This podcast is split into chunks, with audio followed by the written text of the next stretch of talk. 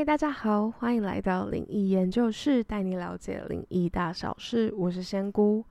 上一集有说到鬼月禁忌的比较轻微，不管是招鬼程度还是危险程度比较轻微的后面四名。那今天这一集下集就是我们要来跟大家分享危险程度跟招鬼程度都是前四名的禁忌活动吧。今天招鬼等级第五名就是办婚宴。其实我觉得他的招鬼等级虽然比较高，但他其实危险层等级是比较低的。所以其实我把它放到第五名，我还是有一点犹豫，因为办婚宴其实。它是容易招到比较多的灵体，因为通通常灵体们、鬼魂们的娱乐活动比较少，所以他就是喜欢看人家，诶，就是娱乐啊，或者是人多的地方娱乐场所，他们就会想要那种凑热闹、看热闹的心情，就会觉得蛮有趣的。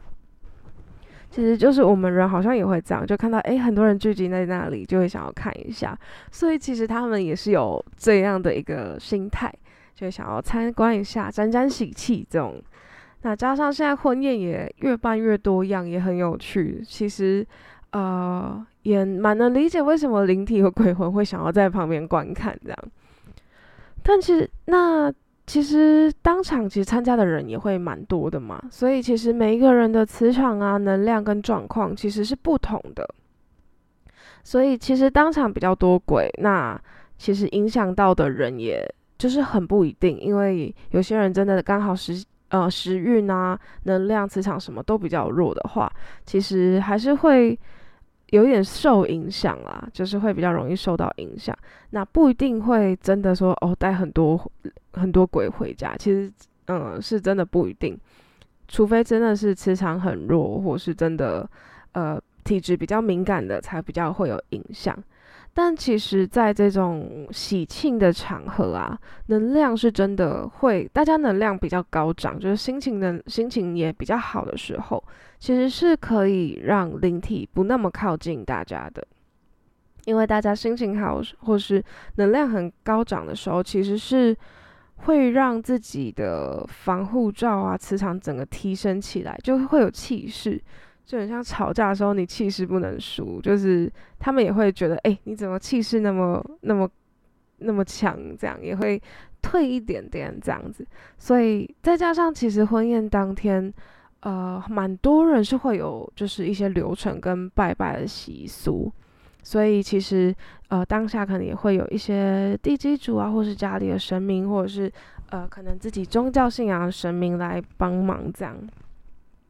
所以。只是呃，因为在农历鬼月上一集有说到，神明真的是会比较忙的，因为他们要可能去控管一些其他的鬼魂这样，所以如果当下有拜拜，也不一定真的有办法有神明马上跑到身边这样守护大家，所以我觉得。呃，我还是会把它摆在第五名，因为毕竟当天可能会招来比较多，那每个人的状况不一定，所以也不好说，哎，一定不会，那一定不会发生什么事这样。而且我觉得婚宴是一个，呃，大多数人一生，呃，只有一次，好，最多三次好了，就是是一个很重要的场合，也是人生里程碑这样。如果发生一些意外或是小插曲，其实。心情都会很不好，然后又是这么重要的事情，其实可能会纠结蛮久的。所以最后我是把它摆在第五名。那招鬼等级第四名，还有危险程度第四名就是千星车。那千星车跟呃办婚宴，它的状况比较不一样，它其实比较不是招来非常多，而是因为。他的出事的话，真的如果被灵体影响出事的话，它的危险程度是比较高的。就大家的代价，人身安全嘛是很重要，所以它其实被我排在第四名。因为选车子其实是非常重要的，就不管是物理上啊，它的安全性啊、性能啊，或是开起来顺不顺手、习不习惯，就除了大家的心理舒服之外，其实你的人身安全，其实这个在物理呃，我们一般不是仙姑的世界的来看的话，也是非常重要的。那，呃，我觉得在。买车有时候会有一些宗教习惯，就会到公庙里面求个平安符放到车上，或者是会有进车，就是会请自己信任的老师处理一下车子，那保佑请神明保佑一个平安的意呃的意象个意照这样，那也可以避免大家在开到比较危险的路段，就是。就是大家可能比较有名的一些危险的地段的时候，可以避开一下，就是保佑一下。但是大家也知道，鬼月其实神明就真的会比较忙，所以神明对相对于对一般人的守护，可能会稍微薄弱一些些。那这样子的状况下，有时候就是真的是几率的问题，有时候就是真的差那一秒两秒，其实就可以避开这个危险。所以我觉得差那一两秒其实就蛮重要的，因为鬼魂影响你，真的不是说哎马上就让你有感，马上就照我在你旁边这种，就是会比较少这种。它其实是会慢慢的、慢慢的让你，呃，可能出事，呃，出事的几率慢慢提高，可能让你比较累，让你心情也很不好、很烦，就没有那么专心。所以有时候就会让你真的就差那个一两秒。但当然不是说一定会出大事什么的，但只是我觉得大家人身安全很重要，所以我真的把它摆第四名。那如果呃鬼月这个时间点，我觉得尽量就是可以买车也 OK，但是就是呃不要交车啊，或者是真的到公庙里面再拜一下，然后就是做一些比较心安的，让自己心安的宗教仪式都 OK。那因为呃，在鬼月买车，我觉得好像呃，网络上查好像真的优惠是蛮多的。那因为我自己是不太不会开车，所以如果大家真的觉得诶优惠很多很心动的话，其实也可以先买车，然后或者是先交车，但是可以少开少就是不用那么长，不用那么长开出去玩这样。如果真的心里会介意的话。因为刚刚呃，真的再次声明，因为这真的是几率的问题，不是说哎真的买了一定中这样子，所以一定中什么鬼魂跟着你这样，其实不用太担心到这个程度。那大家就做一些让自己就是安心的宗教仪式，其实我觉得就可以降低自己的出事故的例呃出事故的几率这样。那我还有听到有人说，就是选车子的颜色其实是会影响灵体要不要跟着你的。其实真的大家不用太担心，因为就像在上集中有提到，就像晚上晾衣服等等这些，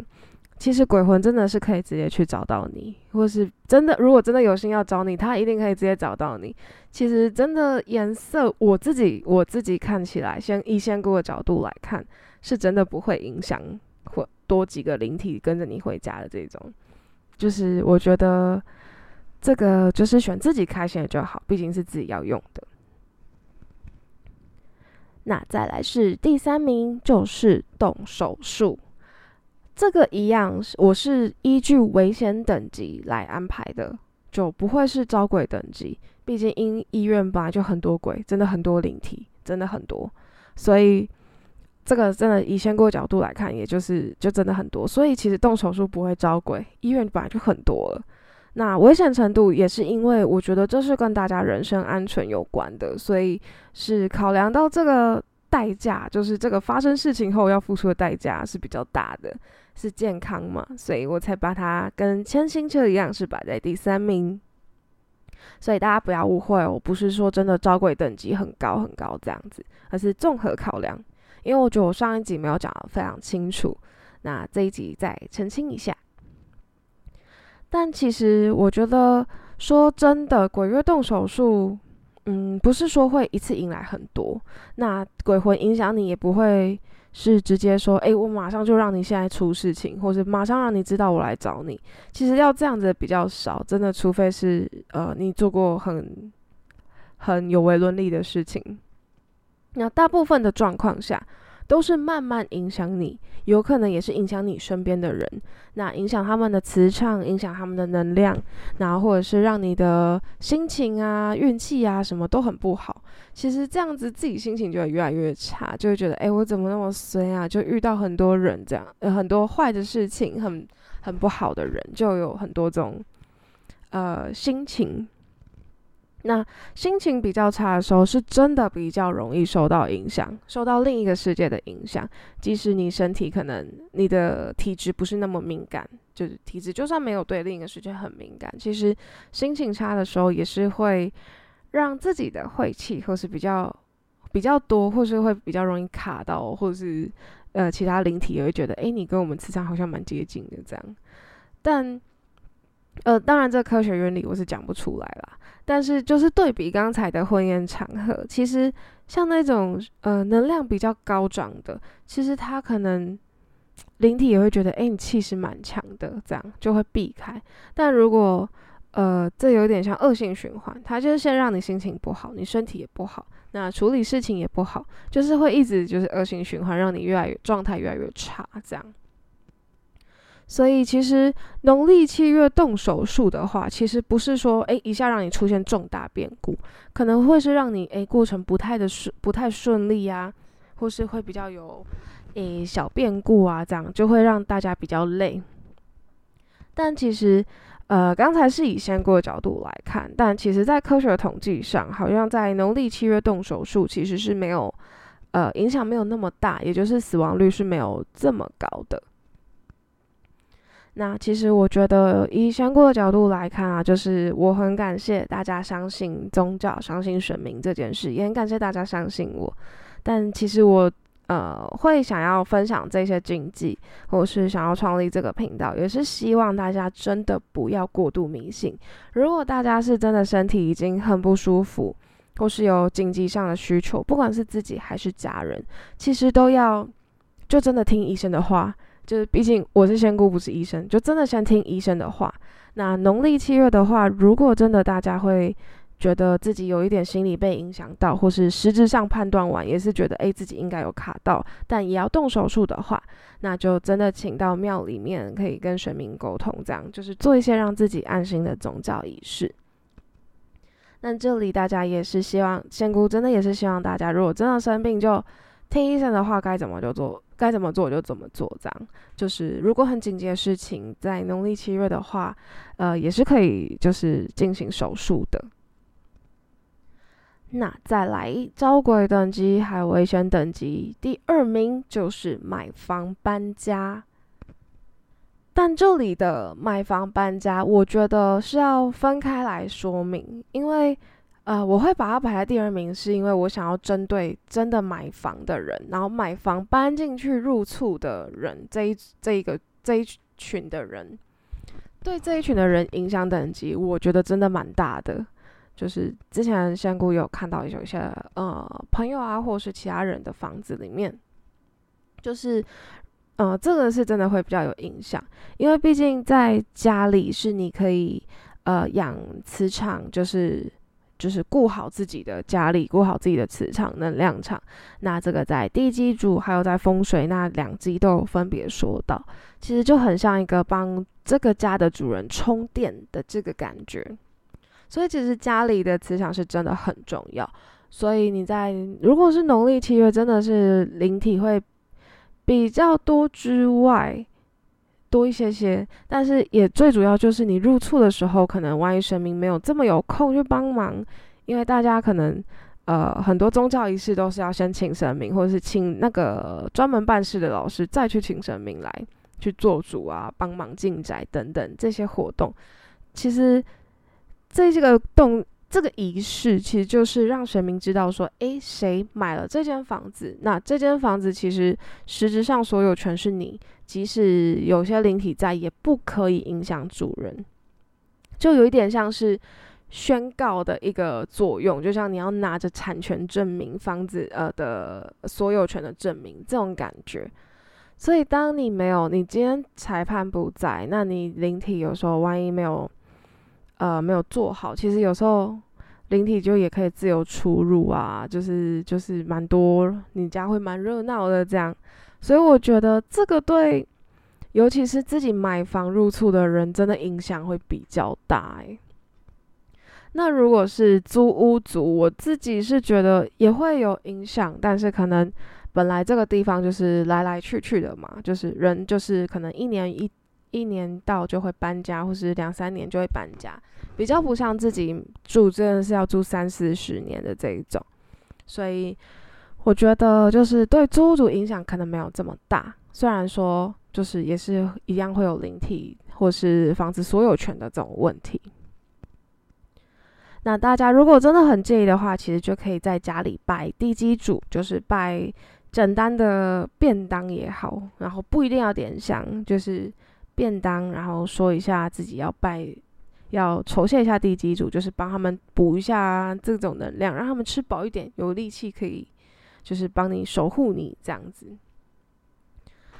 那我会说，呃，买房搬家入厝是真的蛮重要。那这里也要先挖一个坑，因为有个忠实小粉丝说想要听搬家入住的仪式，就是有什么要注意的，那要怎么样拜拜，那后续也会特别开机分享哦。那再回来这个找鬼登记第二名的买房搬家的活动，那其实看如果撇除掉你是租屋啊还是买房搬进去，那我们再往前移一点，就是你要去看房的这一段。那看房呢，其实呃不用呃，我觉得什么时候看房都差不多，因为其实只要是空房或者是诶闲置比较久的房子、房间等等，就是它在。呃，他没有一个所有权。如果房东没有拜拜，没有宣告他是他的家，他是他所有物，或者是也没有人常常去拜地基主啊，或者是本来人的气息就比较少，就这些原因加总下来，其实闲置的房子真的本来就蛮多鬼魂或是灵体，就是也不是说一群一群什么的，但是就是真的基本上可能闲置的人。